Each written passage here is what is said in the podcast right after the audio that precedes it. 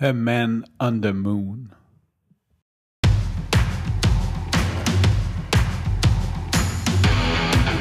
Il aime le code. Il faut que la communication soit codée, mais de façon claire et transparente. La rigidité, c'est pas pour nous. Mon nom est Francis Parent-Velquette et vous écoutez le Sandro Show. Mais le plus important, c'est qu'il est bélier. Je parle souvent de mon podcast, podcasteur préféré, Tim Ferriss, The Tim Ferriss Show. Comment qu'à chaque fois j'écoute ce podcast-là, je suis euh, motivé, inspiré par les gens qui interviewent, comment qui structurent son entrevue? Euh, c'est un modèle pour moi. J'ai beaucoup étudié comment il a fait, ben en fait beaucoup étudié. Je me suis beaucoup intéressé à comment le framework de Tim Ferriss, comment il fait pour trouver ses questions, etc. Et euh, bon, bref, si tu m'écoutes souvent, j'en parle relativement régulièrement comme quoi que c'est un de mes podcasteurs préférés. Et cette semaine, ben, j'ai commencé à regarder un peu parce que malheureusement, je ne l'écoute pas toutes les semaines. C'est du long form, c'est deux, des fois deux heures et demie, entre une heure puis trois heures, je dire ça comme ça.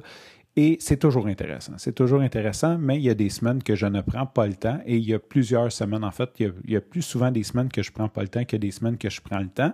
Ce qui arrive, c'est que quand euh, j'ai envie d'écouter un Tim Ferriss, ben, je vais regarder dans la liste et là, ben, je regarde, des fois les invités me disent quelque chose, des fois le sujet me dit quelque chose, donc j'en choisis un. Et là, il y avait Guy La Liberté. Puis, je vais être honnête avec toi, à part de connaître le nom, de savoir qu'il est allé d'une secoupe volante avec un nid clown, euh, puis de savoir que c'est le fondateur du Cirque du Soleil, puis que c'est un des hommes influents en affaires au Québec. Je le connais pas. Je me suis jamais vraiment intéressé à Guy La Liberté. Je dis pas comme c'est pas que il y a peut-être des gens qui le connaissent plus. C'était pas euh, une personne d'intérêt pour moi. Puis là, quand j'ai vu ça, j'ai dit OK, Tim Ferriss, il interviewe toujours des gens, des high achievers de fou. Puis je me suis dit j'avais jamais fait le lien, mais Guy La Liberté au Québec, c'est vraiment un high achiever de fou. Euh, et je me suis dit, oh shit, ça va être fou raide. Euh, Tim Ferriss, mon podcasteur préféré, avec un high achiever québécois. Et je commence l'épisode, puis ça dit euh, que en fait, c'est le premier long form, le premier podcast long form que Guy La Liberté a donné en plus. Là, j'ai dit, OK, mais podcast-là, c'est un podcast historique. Là. Ça, sera, va être un épisode là, qui, va, qui va passer dans, des archives. Je veux dire, j'étais surexcité à juste penser écouter ça. Et euh, je l'ai écouté au complet, puis certainement, je vais, je vais certainement revenir. J'ai déjà pris des notes. Si tu le sais pas, j'ai un cahier de notes, un, carnet de notes sur mon iPhone, puis à chaque fois que j'ai une idée, je la note. Parce que, ben parce que des fois, j'ai une idée, puis quand j'arrive le soir, je ne m'en souviens plus parce que je suis fatigué ou whatever.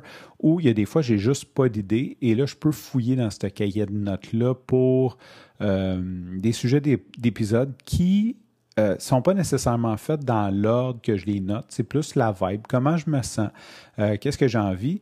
Et j'ai noté quelques sujets qui m'ont inspiré, que cet épisode de podcast-là m'a inspiré. Tout ça pour dire, le titre de l'épisode, c'est Men on the Moon, ça veut dire un homme sur la Lune. Et une des choses qui m'a marqué, c'est que Guy La Liberté racontait que quand le, Louis Armstrong, c'est ça, Louis Armstrong, whatever, euh, est arrivé sur la Lune, il se souvient de ça. C'est 1967, quelque chose comme ça. Et là, là chicanez-moi pas, le but, c'est pas d'être un podcast historique. Donc, ça se peut que j'aille le nom de la personne wrong, ça se peut que j'aille l'année wrong. Mais de toute façon, le but de ce que je veux te parler, c'est que Guy La Liberté se souvient que c'était au mois de juillet, qu'il était dans un camp de vacances, une colonie de vacances, et que tous les petits gars ont écouté euh, l'arrivée sur la Lune, le spécial, le, spécial, puis il dit c'est intéressant de voir la réaction de tout le monde.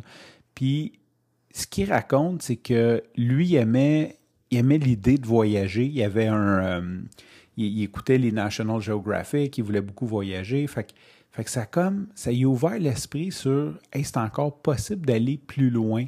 C'est possible euh, de faire des choses qui semblent comme vraiment impossibles dans le fond. Puis je me suis dit Wow, c'est vrai que quand tu as vécu cette époque-là, faut, faut, juste penser là, que 1960, la technologie, c'était un ouvre-boîte électrique, là, je veux dire.